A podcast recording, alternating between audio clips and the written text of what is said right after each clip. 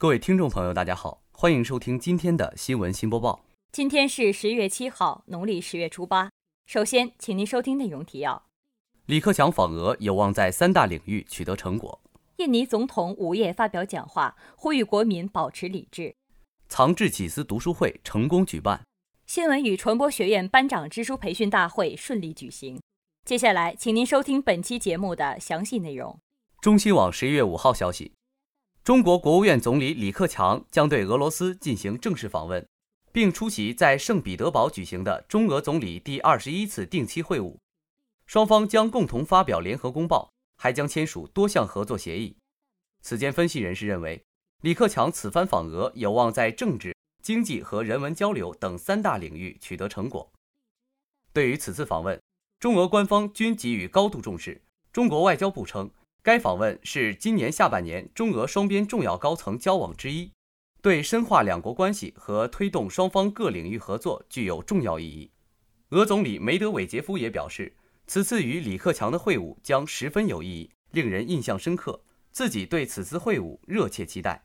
中俄双方高度看重此次会晤，原因明显，中俄总理定期会晤是两国战略关系布局中至关重要的一个机制，有利于增进两国战略互信。还可扩展和落实双边和多边合作，保证两国间战略方针按计划进行。此外，今年恰逢中俄睦邻友好合作条约签署十五周年和中俄战略协作伙伴关系建立二十周年，在这一重要时间点上，中俄高层举行的定期会晤自然使得双方各有期待。有分析人士指出，目前中俄政治关系处于历史最好水平。李克强访俄无疑将巩固和深化中俄间政治和战略互信，使两国从全面战略协议中受益。此外，双方发表联合公报，将向外界释放中俄维护世界和地区和平稳定、构建公正合理的国际秩序的信号，展示中俄将继续保持在国际重大问题上相互协作和支持的态度。除政治领域外，俄罗斯各界还十分关注李克强访俄期间。双方可能达成的经济领域合作成果，有数据显示，中俄两国贸易额正在扭转去年以来的下滑势头，逐步企稳回升。今年一至九月，双边贸易额达五百零二亿美元，实现正增长。有媒体称，在中俄经济面向好的情况下，有经济学背景的李克强与俄高层直接对话，将加速中俄间贸易额回升的势头，带动俄经济走出困境。此间分析人士认为。当前俄罗斯外部面临西方国家制裁，经济环境严峻，内部则急需推动产业升级政策，而中国正在加快转移过剩产能，同时为国内产品寻找海外市场。因此，两国间的合作具有互补性。中俄高层会晤必然将商讨如何扩大两国全要素合作规模，在产能对接和产业结构现代化、基础设施改扩建等诸多领域探寻合作新路径。从而实现两国经济合作全面稳定的发展。本台记者李玉平。人民网消息：十月五号，印尼总统佐科在总统府举办记者发布会，就四号首都发生的事态发表简短讲话。佐科对四号白天发生的和平示威游行表示尊重，对傍晚临近解散时发生的局部骚乱表示遗憾与关切。总统认为，有政治势力与政治人物在利用形势。希望民众保持镇静理智，尽早回家。同时，责令警察和军队维护安定局面。四号当天，印尼首都爆发十万人规模的酝酿多日的游行示威。这场反华裔基督教徒雅加达省长中万学的大规模抗议示威活动，由伊斯兰捍卫者阵线等部分极端伊斯兰教组织发动，但受到主要伊斯兰教组织的反对。在印尼地方领导人选举如火如荼展开之际，这场大游行已搅动印尼政坛，各方在以不同方式较量表演。全国安防一级戒备，军警部署防备可能的暴力冲突，各方面都发布安全警示，不少人提前采取防备措施。四号白天的大游行基本上呈现平和状态，几乎没有出现什么冲突事件。按照政府事先要求，游行活动不得采取极端暴力行动。到傍晚六点必须自行解散终止，但是六点过后情势开始变得越来越紧张，随后局部骚乱开始蔓延，有人纵火烧毁汽车，多个地点局部骚乱，总统府前面气氛尤其紧张。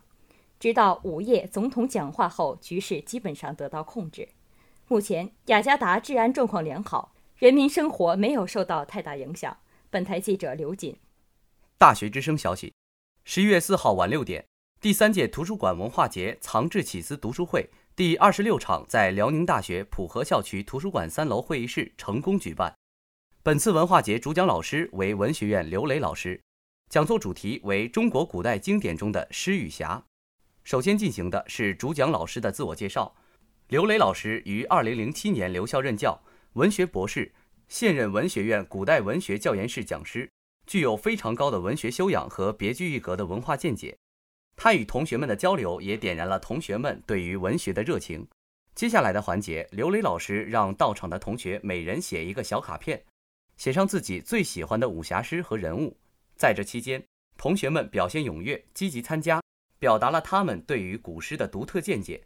紧接着，刘磊老师用十二首诗对武侠诗的精髓做了阐述：义气、家国、宝剑、杯酒、知己、红袖、一诺、慷慨、书卷、诗意、归隐、仁者，这十二个词语表达了刘磊老师对武侠诗的概括。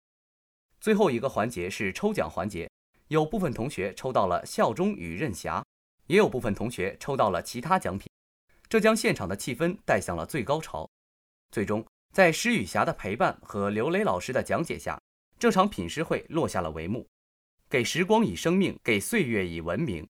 这场藏智启思读书会不仅给同学们带来了诗与侠的畅游，更将源远流长、博大精深的中华文化带向了更多人的内心深处。本台记者刘锦报道。大学之声消息：十月三号，新闻与传播学院举办的二零一六级班长支书培训大会在院办幺幺六会议室顺利举行。新闻与传播学院学生党支部书记兼二零一六级学生辅导员杨成成老师、二零一四级、二零一五级学生干部代表以及二零一六级各班班长、支书参加了本次培训会。会上，杨成成老师从学院日常工作、班级奖励激励机制。及相关思想建设工作三方面，对二零一六级各班班委代表进行工作部署，强调要紧抓班级思想政治建设和文化建设，在系统化、标准化、人性化的管理下，构建桥梁性班级干部队伍。接下来，分团委组织部副部长张文琪详细介绍了学院查课制度，并对相关注意事项作出强调。随后，二零一六级班委代表在培训会上依次汇报工作计划，从日常工作管理、丰富学生课余生活、增强班级凝聚力三方面分别阐述，充分体现了新闻与传播学院新一届班干部队伍创新独到的工作主线与求真务实的工作作风。汇报结束后，高年级学生干部代表结合自身工作经验，与二零一六级班长、支书进行深入交流。会议最后，杨成成老师总结致辞。他指出，此次培训会是完善我院教育工作体系的重要举措，并表示将持续关注班级干部队伍建设动态，创新工作方法，从而加强学院主体性思想政治建设工作的针对性与时效性。本台记者刘锦报道。本期的节目就为您播送到这里，感谢导播黄家鹤、郭航、孙立杰。编辑李玉平、刘锦，主播赵雨熙，实习主播王天浩。稍后，请您收听本台的其他节目。